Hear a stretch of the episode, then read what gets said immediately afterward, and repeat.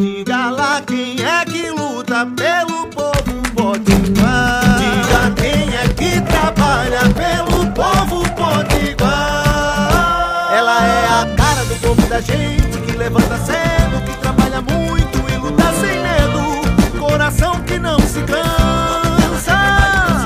O nome dela é trabalho, é. Mas pode chamar de Dantas.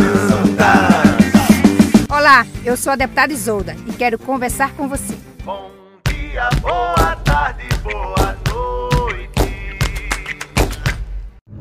Uma das entradas de Mossoró, a, a lei que chega pela RN 117, ganhará um posto policial renovado, moderno, adequado para o serviço da Polícia Militar. Em dezembro de 2019, nós estivemos junto com a governadora Fátima Bezerra, que ela autorizou a, a utilização do terreno é, e também a efetivação dessa obra junto à Polícia Militar. O posto é, tem a perspectiva de ser entregue à polícia em novembro desse ano.